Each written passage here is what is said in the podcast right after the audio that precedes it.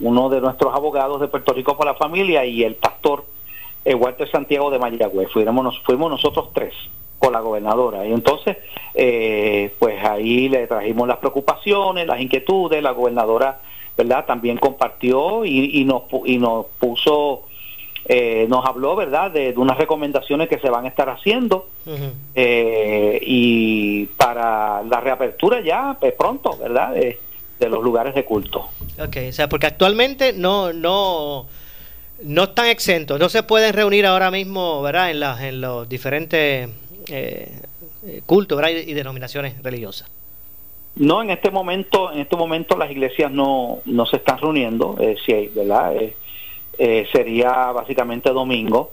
Eh, se va a comenzar ¿verdad? por unas etapas, eh, tomando unos distanciamientos, siguiéndolo básicamente las estipulaciones a nivel federal del CDC con relación a eso. Así que, y pues eso se va a discutir ahora, ese, ¿verdad? esas recomendaciones se van a discutir entre ya un grupo más grande, representativo, ¿verdad? de las distintas iglesias.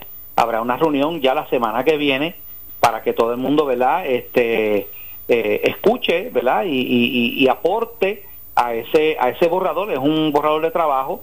Y pues una vez eso se, se trabaje, pues estamos hablando de que ya estaría reanudándose el, 24, el domingo 24, este, ya de este mes.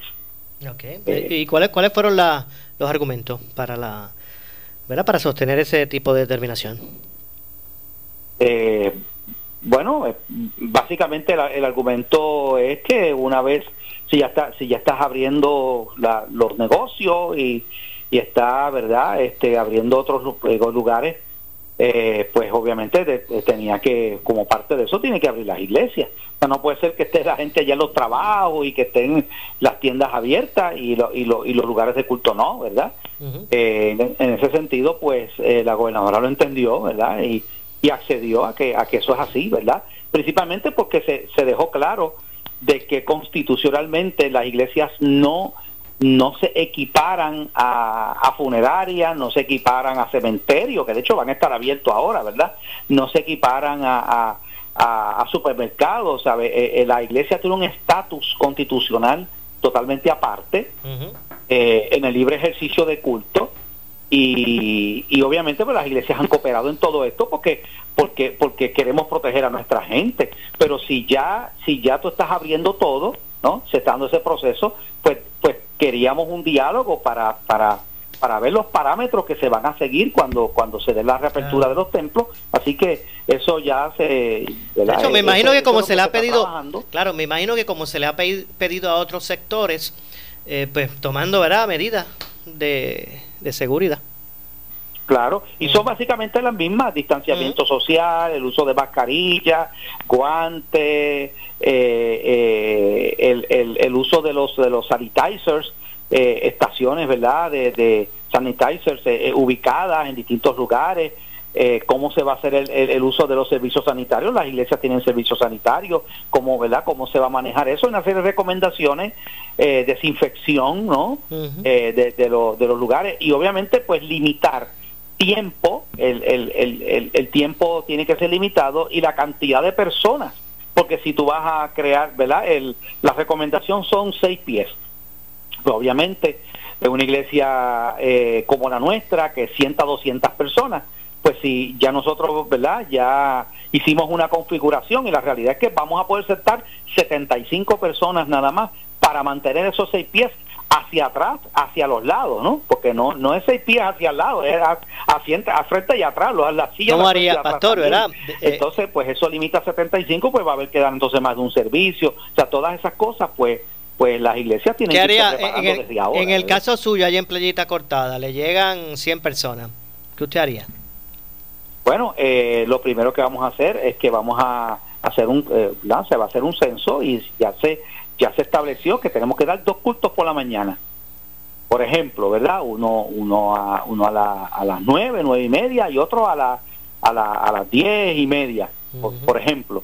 Pues entonces, pues tienes que dividir dos grupos, ¿verdad? Un grupo va a estar en el primer culto y se terminó y se fueron y llegó un segundo grupo, ¿no? Un segundo grupo para eh, eh, para, para acomodar entonces a las personas. Obviamente no, no se van a poder admitir eh, más gente de la porque porque tienes que mantener el distanciamiento de seis pies. Así que, que eh, en ese sentido, pues la persona tendría que, que venir más tarde al, próximo servicio, ¿no? Entiendo. De hecho, mire, yo soy de los que pienso, pastor, que según ya hay una apertura para, para lo que es la adquisición de alimento para las personas, ¿verdad? Porque es un servicio esencial. Yo creo que el alimento espiritual también es un, un ¿verdad? una necesidad esencial de la gente. Claro, no, y que, que además de eso es un asunto ¿verdad? De, de, fe, es un, es un mandato de Dios el congregarse, es un acto de obediencia, así que en ese sentido, eso siempre se ha entendido, ¿no? Eh, por eso es que la Constitución dice que no se puede interrumpir el libre ejercicio de culto. Eh, se ha interrumpido en este momento, ¿verdad? Eh, en el, por, por, por, esta situación de urgencia específicamente, pero oye, si ya tú estás abriendo todo y ya, y ya la gente está, ¿verdad? Este, ¿no? exponiéndose eh, tomando una... ¿Y qué, ¿Y usted le parece? Discúlpeme, ¿cómo, pues, usted, ¿cómo usted analiza? ¿Cuál es su lectura precisamente de eso? De que ante la apertura paulatina que inició el pasado lunes, la, la, reacción de, de, la gente, pues... Eh, eh, y, para muchos de esperar, pues ha sido, ¿verdad?, de, un, sentido de, liberación. Y la gente pues está saliendo en tropel a la calle. O sea, ¿cómo, ¿Cómo usted analiza lo que está ocurriendo con esto? Bueno, definitivamente estamos viendo mucha más gente transitando y mucha más gente en la calle que lo que veíamos hace semanas atrás. Ah, e, e, era, obvio que eso iba a suceder. Eh, ahora está por verse, y por eso se está haciendo esto por etapas, está por verse si eso redunda en un aumento en los casos de contagio COVID-19, eh, ¿verdad? Está por verse si, es, si, si va a haber más, más contagio y ya la gobernadora ha dicho ¿verdad? Porque, y de hecho nos lo reiteró en la reunión eh, ahorita con ella, de que si hay un repunte de estos casos, van a volver entonces a, restringir. de hecho, eh, que, que, que, esto se está experimentando, va a ser por etapas, vamos a ver cómo se comporta la cosa, porque lo que se quiere evitar es que haya una saturación de, de, de, de la, de la eh, salas de no los cuartos de, de, intensivo y la y los ventiladores y que y que entonces pase en Puerto Rico que gracias a Dios no ha pasado todavía lo que ha pasado en otros lugares. Definitivo y es que eh, eso eh, ese punto que usted trae me, me da la, la, base para para traer el, el, asunto que que, ¿verdad? que yo analizaba en, en mi pensamiento hace hace muy poco. Yo decía bueno recuerdo porque lo compartí en mi Facebook Luis José Moura yo compartí el informe del Tax Force eh, económico y de salud, donde le hacían recomendaciones a la gobernadora con respecto a la reapertura paulatina de la economía. Y uno de los puntos en esas recomendaciones de esos profesionales era que se iniciara esa apertura a partir de eh, la evidencia estadística de que eh, los casos iban reduciéndose a razón de unos números específicos. Decían, bueno, cuando veamos que hoy hay 14 casos menos que, que ayer y así sucesivamente, es el momento. A eso no se esperó. Segundo, tomando en cuenta que el propio secretario de salud dijo, el 3 de mayo va a ser el pico. Pues el 3 de mayo comenzó la reapertura. Yo sé que la gente tiene que cooperar, va a salir a la calle, pero entonces después no, no me vengas a decir, eh, vieron, no, no es que nosotros tomamos malas decisiones, es que ustedes se fueron a la calle como locos. Porque es que habían unas salvaguardas previo a, yo no estoy diciendo que no se abra la economía, es necesario que se haga paulatinamente, pero habían unas condiciones previo a que no se tomaron en cuenta. Yo no sé si ustedes, pero yo no sé si ustedes, ¿verdad? Pero, pero yo no sé si hace lógico que el día que el secretario dice que estaríamos en el pico de la situación sea el día que comience a abrirse la economía.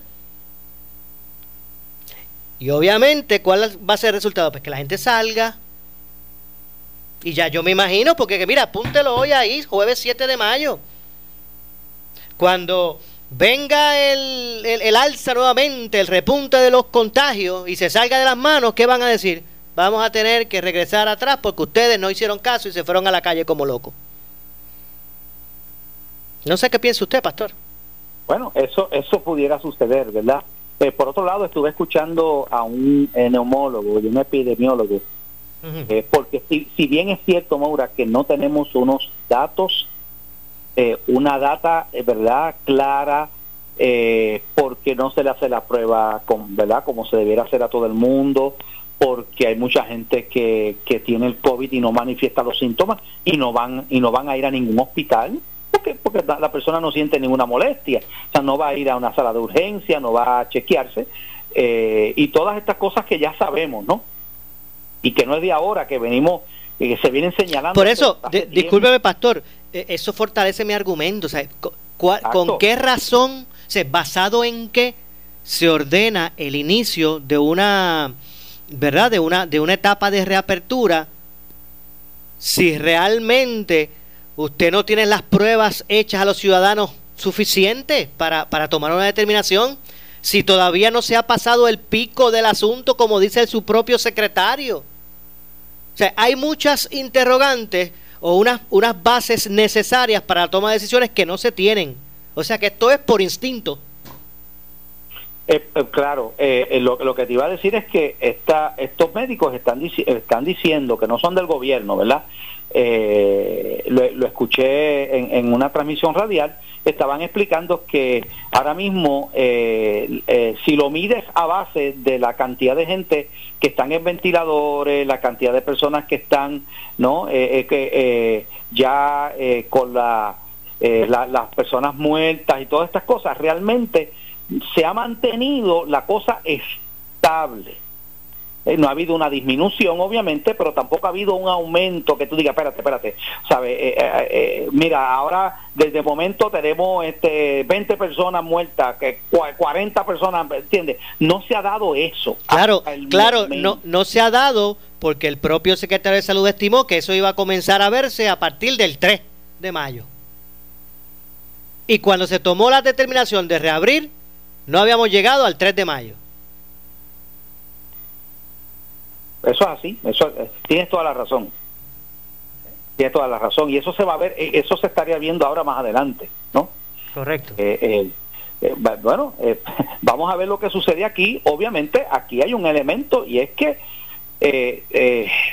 la otra opción, la otra opción es, pues vamos a dejar vamos a dejar las restricciones, vamos a mantener la cuarentena como estaba, pero la situación es que el, el, el, daño a la economía, ¿verdad? Eh, eh, la gente que se va a quedar sin trabajo, eh, negocios que van a tener que cerrar, empresas que se van a tener que... Y es que eso es, claro, pastor, y eso es entendible totalmente, y es que así es que tiene que ser. O sea, la objeción no es que se abra la economía, porque es que no podemos estar cerrados el resto de la vida, ese, ese no es el punto, se sabe que hay que hacerlo. El problema es que hay que decidir cuándo es el momento. Y, yo no he visto que se han presentado los argumentos, las bases, no se han establecido las bases para que se haga este pertinente esa determinación. No es que se abra, hay que abrir. Pues Tiene toda la razón. Y, se está haciendo a base de un tanteo. Yo lo que estoy viendo es un tanteo. Un pastor, un tanteo. El, el, el, el, tomar determinaciones mirando, midiendo, midiendo el peso político. Porque si hay mucha gente ensojada en la calle, en la casa, porque quiere salir, o unos comercios diciendo abre que, que, quiebro, que son los que ¿verdad? Este, aportan a las campañas, los, los electores que votan, pues tú empiezas a tomar determinaciones al gusto de todos, aunque no sean las mejores. Así es. Lamentablemente, y eso está pasando en otros lugares también, no solamente aquí. No, definitivamente, ah. definitivamente, ahí estamos claros. Eh, y, es lo que yo digo, no es que, pues claro que hay que, hay que, hay que comenzar a, reabrir las cosas, a ver, porque es que esto no se puede quedar así por, por, toda la vida o hasta que aparezca ¿verdad? una vacuna o algo así. Pero el problema es que, ¿basado en qué? Se, porque no es abrir por abrir, para que de aquí a tres semanas, ¿cuánto dura? Para que, para que de aquí a 14 días, para el veintipico. Dos semanas. Exacto, para que de aquí a dos semanas empiecen entonces a llegar esa gente contaminada a los hospitales. Para entonces, bueno, ok, vamos a tener que regresar. A, vamos a, ya perdimos lo que habíamos ganado, así que vamos a que empezar de nuevo. Son, son, son, son parte del análisis. Yo sé que estas determinaciones no son fáciles de hacer y le y, y, hay unas personas que le corresponde hacerlas y no son fácil tomarlas.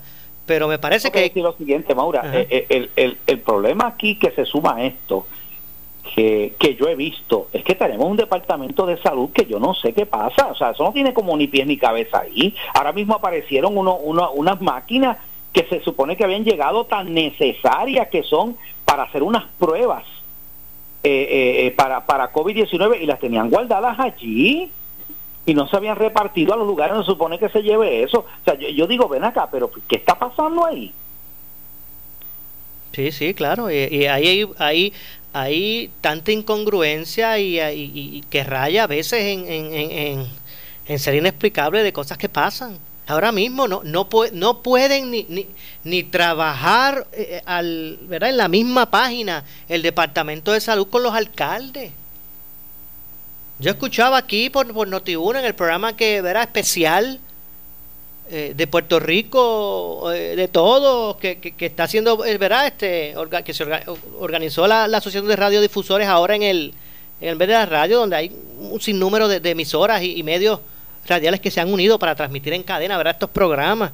Ahora mismo a la una, aquí ustedes lo escucharon por Noti1 antes de nosotros empezar. Ayer, allí estaba Ileana Rivera de Licio, otra compañera de allá de Walo, entrevistando al secretario de, de, salud y, le, y ellas le preguntaban, mire, que, que, que, el de Villalba está diciendo esto, que, que, esto es lo que está pasando, ustedes van a reunir, bueno, este, vamos, sí, eh, vamos a ver si nos reunimos con él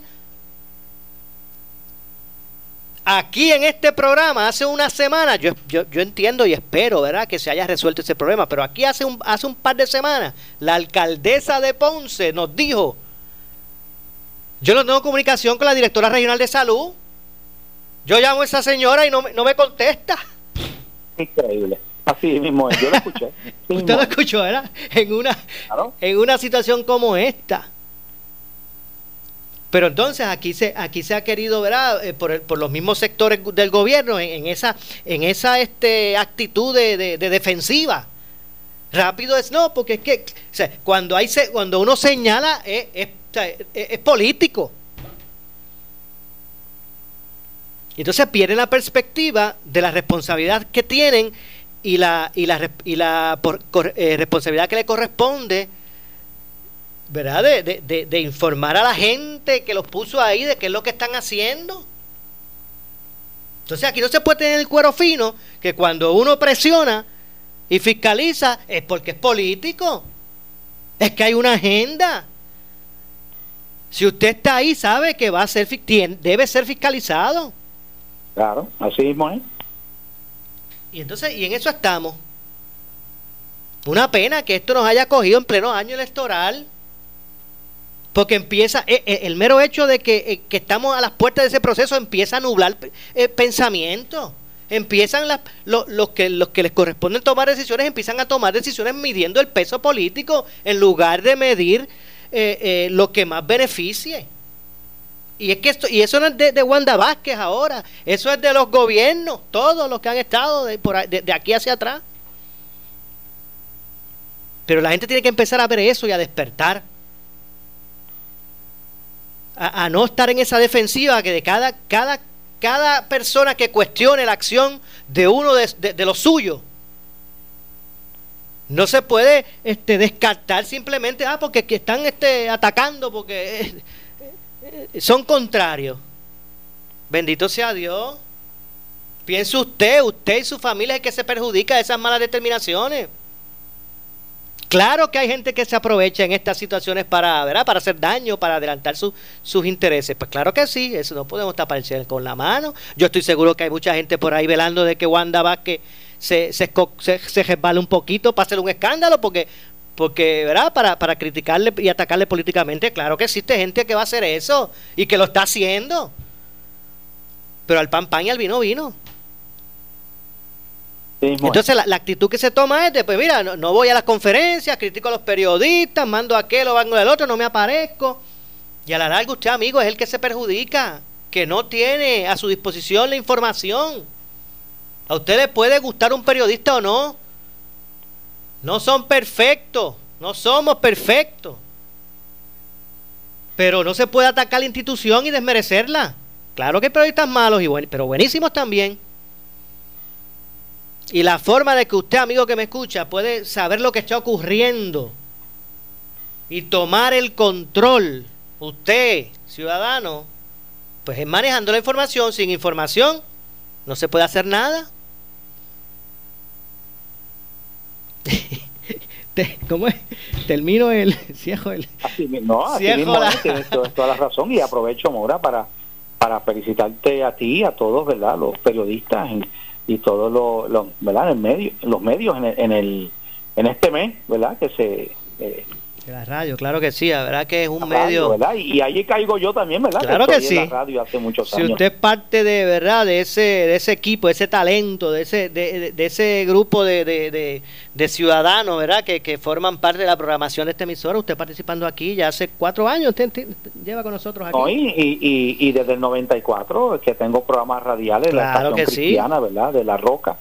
Eh, también, eh, porque según hay una radio, ¿verdad? Eh, hay, ahí en Puerto Rico hay un montón de medios, ¿verdad? Religiosos haciendo su labor también, tanto en, ¿verdad? En radio, televisión y todo eso también.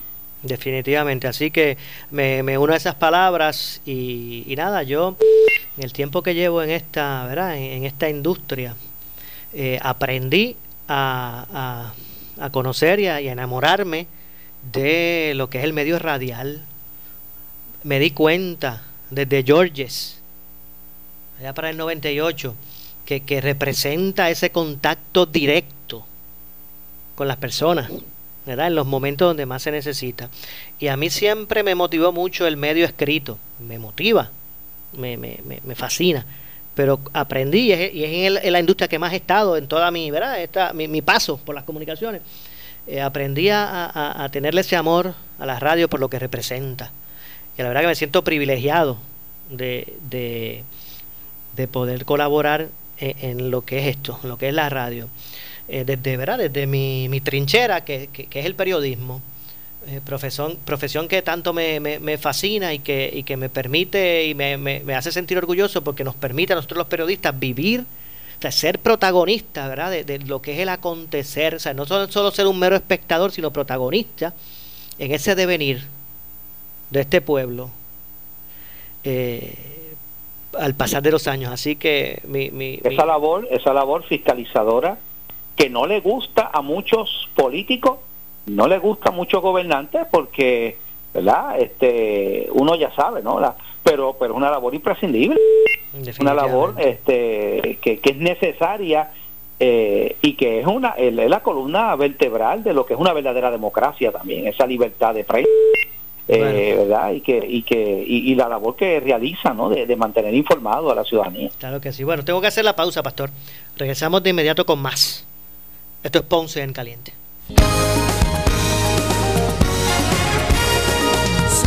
Noticia Para que te cures con la música que te gusta. Bájala ahora, es completamente gratis. Entra al App Store o Google Play y escribe en la ventana de search o búsqueda iHeartRadio. Es i de punto, heart como corazón y radio. iHeartRadio, la aplicación para tu música, tus estaciones de radio y la número uno para podcasts. iHeartRadio. Con el inicio del nuevo año y de cara al nuevo gobierno que aportará medidas para atender la crisis fiscal y economía del país, en la Cámara de Comercio del Sur de Puerto Rico continuamos dirigiendo nuestros esfuerzos a proveer a nuestros socios las herramientas para capacitarles en una universidad de temas que serán de gran ayuda para administrar, fortalecer sus negocios y conectarles con nuevas oportunidades de desarrollo. Hazte socio hoy de la centenaria Cámara de Comercio del Sur de Puerto Rico. Oriéntate llamando al 844-4400 o visita www.camarasur.org. Noti 1630 felicita a toda la industria radial y celebra mayo, mes de la radio.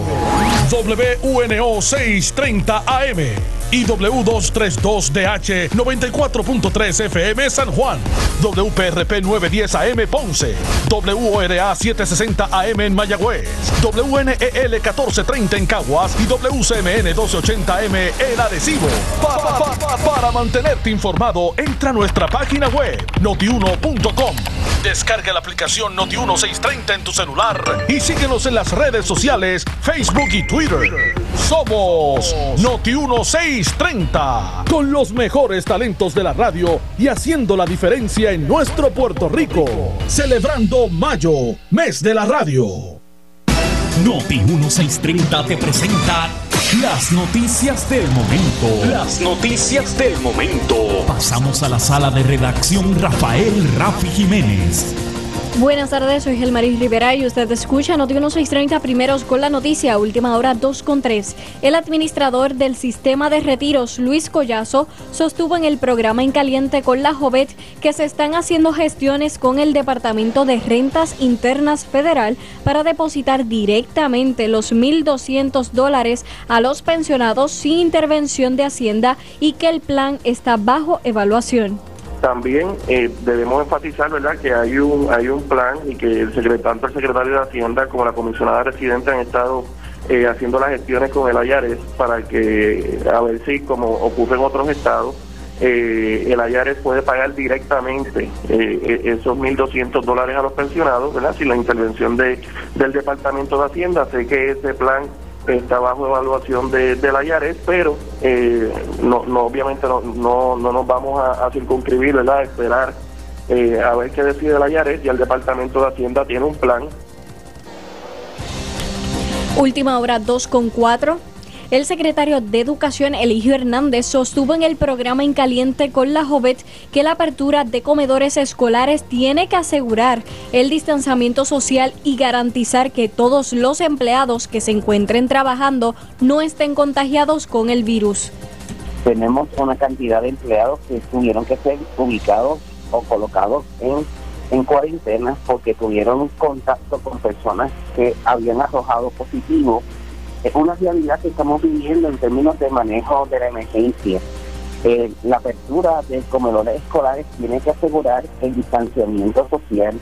No podemos perder desde esa óptica la, esa estrategia y asegurar que todos los empleados que estén trabajando no sean positivos.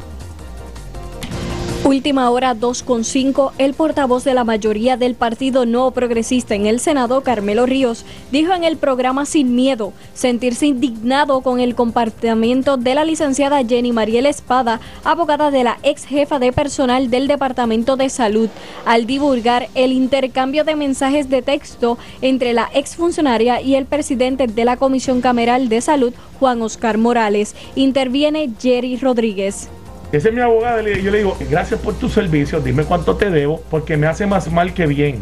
Ahora el tema es ella defendiéndose de las metidas patas, en mi opinión, esta es mi opinión, que ha dado en tratar de hacer algo mediático. Yo sé que estamos en una cuarentena, yo sé que hay gente que quiere salir, sacar su nombre, pero usemos el estándar de la gente que tiene nombre y renombre. Es más, eh, de tiempo moderno, gente que está mucho en televisión, que está en radio, que hablan, que tienen esa mística de que pues yo estoy aquí para defender mi cliente y hacen argumento el cliente de miren, yo divulgué unos mensajes de texto entre representante de Oscar y, mi clienta para demostrar que, ah, que él ya llamaba a Mabel Cabezas para decirle, mira, ayúdame esto. Él es el presidente de la Comisión de Salud. Y Alejandro, tú me corriges si yo estoy en lo igual. De todo lo que yo vi ahí, no hay ninguna relevancia que no sea que ella quería hacerle una maldad a Oscar, al representante, y se me acaba de escapar el nombre de Oscar, Juan Oscar. Juan Oscar Morales. Morales, de Juan Oscar Morales, para decir, mire, él le pedía favor a Mabel Cabeza. No son favores, esa es la dinámica que se da muchas veces entre un presidente de comisión con alguien que trabaja para salud. Tengo esta persona, tengo este referido. Es diferente, mira, tengo estas compras de 38 millones de pesos, este, dale un bypass para que se lo apunten. Entonces, yo no he visto una entrevista de la licenciada, de la compañera, que yo diga buen argumento a favor de su cliente. Estuvo esta mañana en Normando en la mañana. Por eso, y la entrevista, ella tiene que admitir que no tiene ninguna relevancia, que ella lo hizo para, como quien dice, para minar la credibilidad de Oscar. Pero si Oscar no es el que está en el revolú. Estas son las noticias del momento. Noti 1630 primeros con la noticia continúa. Última hora 2 con 7. Siempre 9 le echamos más leña al fuego en Ponce en Caliente por Notiuno 910. Oscar Crespo y Asociados somos orientadores de casos de seguro social por más de 30 años, con el conocimiento y la experiencia que necesitas al momento de someter tu reclamación. Para orientación, consulte con el licenciado Oscar Crespo, exdirector del Seguro Social Federal. No te confundas y no te dejes engañar. Seguimos ubicados donde siempre, esquina edificio de dos plantas frente al semáforo, en Avenida Fagot Santa Clara, número 3042 Ponce, 787-642-2452. Vente para Credicentro Coop y toma la mejor decisión con un préstamo personal de 5 mil dólares desde el 6.95% de interés con un pago mensual desde 80 dólares. Ah, y el primer pago en los próximos 90 días. Nadie te da más. Más información en el 787-857-3500 o en infocop arroba credicentrocop.com. Barranquitas Orocovis Ponce. Somos tu mejor alternativa. Sujeto a aprobación de crédito. Ciertas restricciones aplican. Acciones y depósitos asegurados hasta 250 mil dólares por COSEC. El área sur está que quema. Continuamos con Luis José Moura y Ponce en Caliente por el 910 de tu radio. Bueno, de regreso, son las 2 con 8 de la tarde. Yo soy Luis José Moura. Esto es Ponce en Caliente. Aquí, como siempre, de lunes a viernes por Noti1, analizando los temas de interés general. Y eh, hoy con el pastor René Pereira, hijo, que siempre me acompaña los jueves para precisamente analizar los temas del día. Eh, y vamos, como dice, el, le, echamos más leña al fuego, pastor, como dice la, promoción de Ponce en Caliente. Así es. nada, eh, aparte de, ¿verdad? Y mientras todo esta, esto ocurre, también hay una, un, ¿verdad? Este, una, un, unas intrigas alternas allá en, el en la Cámara de Representantes con estas vistas que se están llevando a cabo de la Comisión de Salud. Eh, eh, el último en comparecer de ese proceso fue eh, Mabel Cabezas y el desarrollo pues ha sido, ¿verdad? polémico y, me gustaría conocer su reacción a, cómo va, ¿verdad? Es, esa investigación corriendo allí en la, en la, en la Cámara de, de Representantes y las cosas que, que se han revelado de allí. Por ejemplo, de, de, allí, de, de, lo que allí ha surgido, pues uno se da cuenta de que eh, parece que habían dos, o que hay dos secretarios de, de, la gobernación, uno de facto y otro este, alterno. Este, el caso de, del puesto de Mabel, que, que, que, que plantea que hay veces que hay personas ocupando unos puestos bien remunerados que ahora a la larga sabemos que tal vez sus responsabilidades son eh, menores, entre otras cosas. ¿Cómo ve usted? Eh, yo, yo lo que veo de todo esto, ¿verdad? Lo que, lo que he visto de estas vistas, si algo sale a relucir aquí, es que eh, primero, primero cada cual eh, eh, como dice por ahí en la calle, le pasó la papita caliente al otro, yo no soy el que brego con eso, yo lo que hago es que doy forward unos emails, yo lo que hago es que... Entonces, eh, uno dice, Dios mío, o sea, aquí se están tomando decisiones que donde se manejan millones de dólares, decisiones que, que, afectan directa o indirectamente a, a, nuestro país, que está en la, en la crisis en que se encuentra. Eh, unos puestos de confianza ahí donde, donde las personas ganan muchísimo dinero, eh, y, y, y, y, a la hora de la verdad, tú te das cuenta de que por lo que uno ve en estas vistas, aquí no, yo no creo que aquí eh, se, se, va a poder eh, acusar a alguien o se va a encontrar alguien responsable, porque si tú vienes a ver, aquí nadie, nadie vio, nadie era responsable, eso no era mi responsabilidad, eso era entonces tú te das cuenta, Moura, de que, de que eh, sigue repitiéndose el mismo patrón que hemos visto tantas veces, el mismo patrón de, de, un, un, gobierno eh, donde se, se despilfarra tanto el dinero, donde se toman, se toman unas decisiones eh, por personas que, que, que no están eh, capacitadas para, para ese tipo de toma de decisiones, pues estamos hablando de personas que ni siquiera tienen el expertise, personas que no tienen ¿no? el conocimiento para, para una, eh, unas acciones que se supone que toma un funcionario en beneficio del pueblo. Entonces, eh, si hay algo que sale a, una vez más a relucir en esta pista, es esa realidad. Fíjese, a mí me, me, me, me causa verdad interés y es lo que me choca de una de estas de, lo que verá se han revelado o han revelado estas vistas y no y no me refiero al caso específico ni de Mabel ni de los que han pasado por esas por esas vistas ni los que están actualmente formando parte de, esa comisión. Pero pero me parece que, que, que en el gobierno por lo visto prolifera lo siguiente. Y repito no estoy refiriéndome al caso actual pero por lo que veo parece que en el gobierno prolifera lo siguiente. Hay personas de confianza de los incumbentes, ¿verdad? ya sea a nivel estatal o municipal, hay, personas de confianza de incumbentes, que no estoy poniendo en, tela de juicio su, su, preparación, pero que hay personas que están ocupando unos puestos de confianza para unos incumbentes de gobierno con unos sueldos, ¿verdad? Este, eh, bastante eh, jugosos, ¿verdad? Entonces, tomando determinaciones, supervisando, liderando, eh, dando órdenes y formulando pautas a empleados de carrera, ¿verdad? Que son los que se ganan los 8 pesos la hora. Y cuando hay algo mal hecho, cuando explota la cosa o cuando hay alguna situación, esos empleados de confianza no tienen ninguna responsabilidad. La responsabilidad, ¿a quién se la, la, hacen asumir? A esos empleados de carrera, los de abajo, los de 8 pesos la hora. ¿Verdad? Y eso, y, eso es algo que, que, que, es meritorio este, ¿verdad? Este, analizar. No sé cómo usted ve eso. No, no, claro, claro. Y, y, y de nuevo, estamos, o sea, lo triste de esto que estamos hablando que ese es el dinero del pueblo, ese es fondos públicos, se sigue repitiendo lo mismo. Todas las administraciones, ¿verdad?, que, hemos tenido, eh, eh, es, por ahí, eh, todos esos contratos, Moura, todos esos empleados de confianza, tomando decisiones, ¿no? decisiones que, que realmente ni siquiera les competen que, que debieran son decisiones que supone que les toque a, los titulares, a las personas que, que, están al frente de la agencia. Entonces, eh, uno dice, Dios mío, seguimos en lo mismo.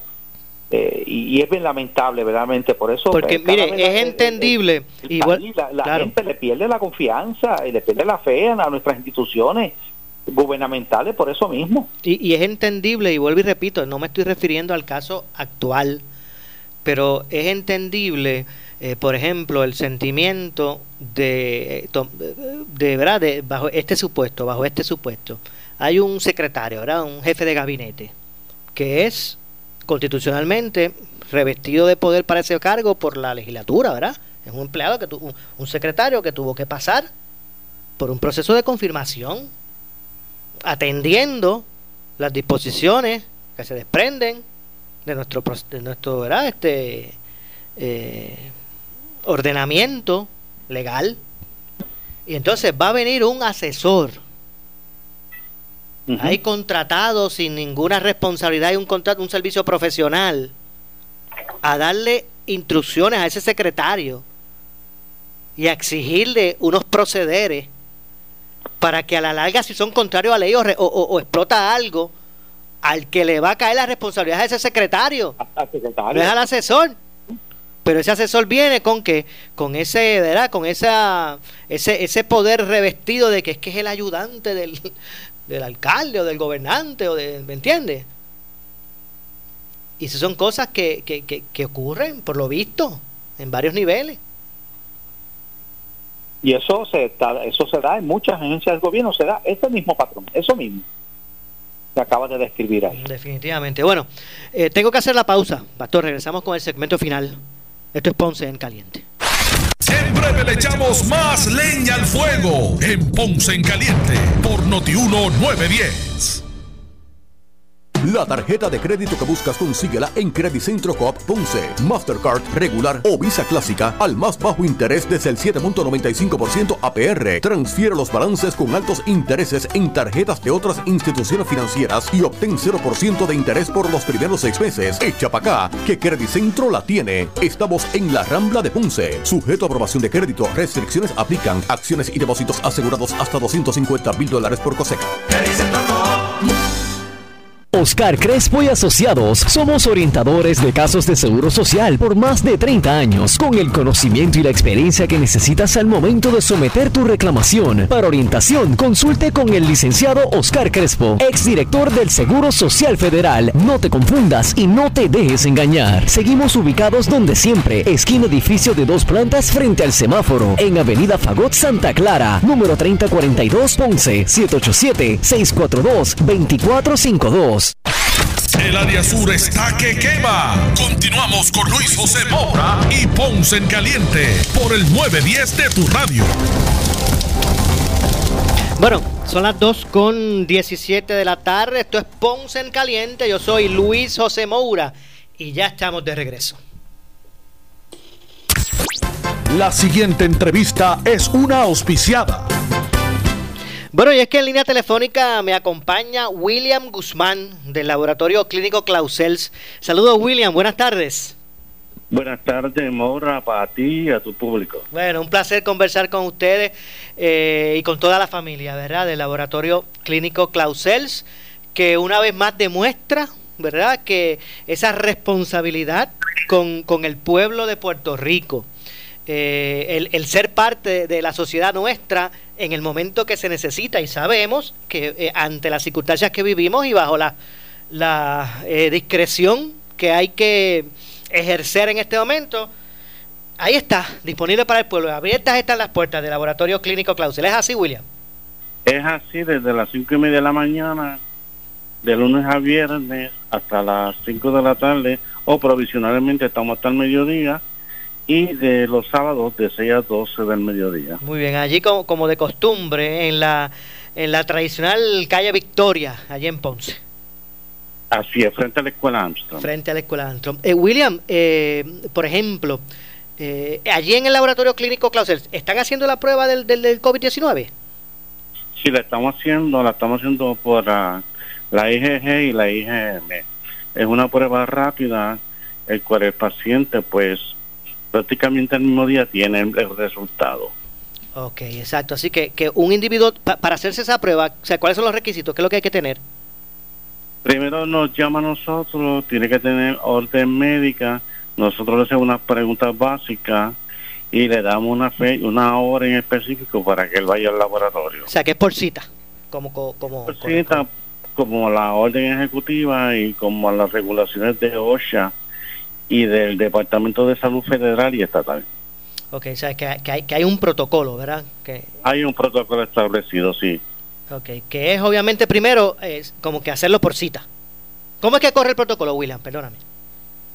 Sí, nada. Eh, el protocolo es el siguiente. El, el paciente, como te había explicado, eh, nos llena a nosotros, nos llama, tiene ya su orden médica, nos llama nosotros tenemos un calendario donde lo apuntamos, le damos una hora, él nos vuelve y nos llama para confirmar que ya está listo.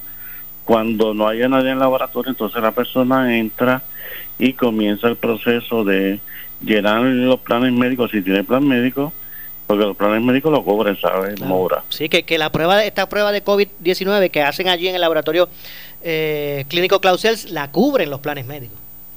Lo cobren la mayoría de los planes médicos. Y no se lo hacemos saber al paciente de que no está cubierta. Y ellos, pues, entonces tienen que tomar la decisión de hacérsela o no. Pero de todas maneras, este, siempre siempre le, le preguntamos si tiene plan médico, porque esa es la rutina. Una vez que llega al laboratorio, se le toma toda la, toda la información, acordándonos que él está solito. Sí, sí, claro, obviamente. Hay que, Entramos, entramos toda la información demográfica, que es parte de los requisitos del Departamento de Salud Estatal y Federal. Luego, le, le se generan unos labels con códigos de barra para asegurarnos de que esa muestra es la de él. Okay. Pues, Una vez estén generados los códigos, llama al paciente y se toma en una área casi totalmente desinfectada. Muy bien. Así que todos estos procedimientos son como de costumbre, o sea, a, la altura que siempre ha demostrado por tantos años el, el laboratorio clínico Clausels.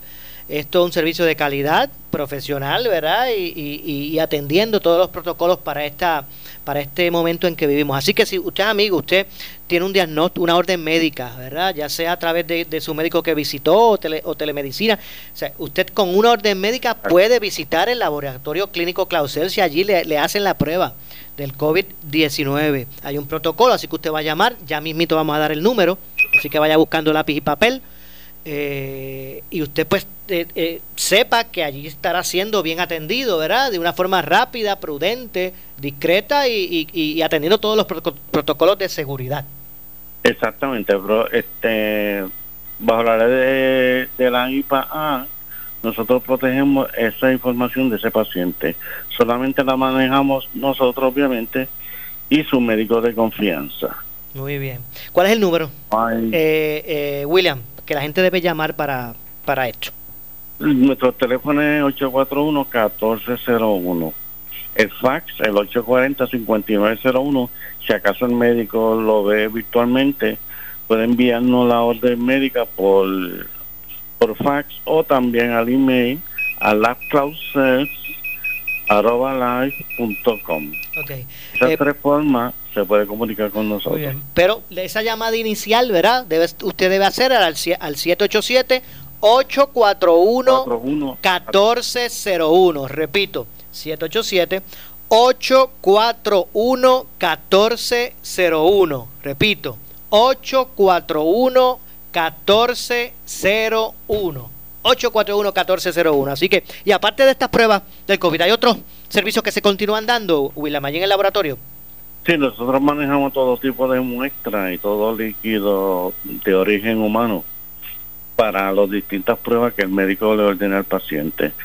Nosotros tenemos una gama de, de, de pruebas y las hacemos el 95% en el laboratorio. Muy bien. Allí, así que... lo que sea. Visite el Laboratorio Clínico Clausels en la calle Victoria en Ponce, 841-1401. 841-1401. Eh, y William, para finalizar, eh, ¿cuál es el, horario nuevamente de, de, de, labores? Pues nosotros estamos desde las cinco y media en esta época de pandemia, de cinco y media a 12 de lunes a viernes y los sábados de 6 de la mañana a 12 del mediodía. Ok, o sea que es un horario obviamente muy conveniente. Conveniente, sí. Claro que sí. Pues William, ¿algo más que quieras eh, señalar? Pues mira, finalmente quiero decirte que este este método que nosotros este hemos escogido tiene, una, tiene una especificidad de 95%, eh, el FDA exige un 90% o más tiene una sensitividad de 99.5 y tiene una exactitud de 97.8. Y la temperatura nosotros la corremos en condiciones óptimas para que así que la prueba sea confiable. No es como se ha pasado por ahí que, que se hace la prueba a temperatura inadecuada y han demonizado los procedimientos. Este procedimiento se, se cogen en temperatura y humedades controladas para que el resultado sea confiable. Lo hemos comprobado con pacientes que, han venido con resultados de PCR, que es el método de oro de comparativo, y siempre nos leen iguales. Muy bien, así que con, con eso, esas estadísticas, con esos números, esos porcentajes, debo decir, de 95% de efectividad, de 97% de confiabilidad, pues obviamente es una prueba certera. La que 99.5% de sensitividad exactitud 97.8. O sea que obviamente lo que hay allí, la prueba que se está eh, eh, eh, utilizando es, es confiable. Gracias, William. Sí, gracias, Maura. Y qué lástima, porque te iba a decir por último. no, no, dígame, adelante, claro que sí. Esta prueba nosotros la validamos en nuestro laboratorio es representativa de todo Puerto Rico. Claro que sí, y obviamente pues eso también lo que hace un proceso mucho más seguro y confiable, que usted la, ustedes la validan allí mismo en el, en el laboratorio. Oh, Así que pues nuevamente William, mi, mi, mi felicitación, reconocimiento, admiración, ¿verdad? A toda esa familia, todo el equipo, esos héroes de la salud del laboratorio clínico Clausel. Muchas bendiciones, William. Pues gracias y ha sido un placer. Igualmente, 841-1401. 841-1401, Laboratorio Clínico Clausels en Ponce. Bueno, muchas gracias a William Guzmán. Pastor, ya casi estamos por, por, por retirarnos, pero obviamente eh, hay que estar atento ¿verdad? al desarrollo de toda, todo lo que esté ocurriendo. De hecho, discúlpeme, antes de irnos, ya mismo por ahí se, se va a ver el, el Código Civil, ¿verdad? Bueno, se, según se informó eh, el presidente del Senado, este próximo lunes eh, ya están los grupos, esto eh, CABE, que es el Comité Amplio de Búsqueda de Equidad y Matria, ¿verdad? Y los grupos LGBTQ ya están ya, ¿verdad? Este, haciendo un llamado a que, a que este no es el momento, que se posponga para más adelante, pero ya se indicó que será este eh, bajado a votación este próximo lunes, así que va a ver, vamos a ver qué va a ocurrir. Eh, ¿Y ahí cuáles son las objeciones? ¿Hay, hay algunas suyas?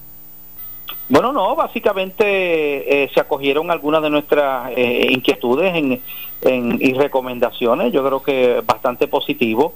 Eh, quienes tienen las objeciones ahora aquí son los, los, los grupos feministas y los grupos eh, gay, ¿verdad? Eh, eh, con, tienen unas, unas preocupaciones en cuanto a cierto tipo de lenguaje del código, pero bueno, vamos a ver qué va a suceder, ¿no? Okay. Entonces, atentos a toda la situación Hoy- en desarrollo. Yo, yo hoy precisamente eh, pudimos hablar también con la gobernadora un poquito sobre eso y ella eh, se ¿verdad? expresó de que ella de que ella mantenía una línea conservadora, o sea que yo que entiendo que una vez ese código este sea aprobado, ya lo aprobó la Cámara, falta ahora el Senado, pues me imagino que la gobernadora lo estará firmando. Así, pero que ella, ella se identificó así como de línea conservadora, pastor. Bueno, ella ella ha sido criticada, la gobernadora ha sido criticada por su postura, ¿no?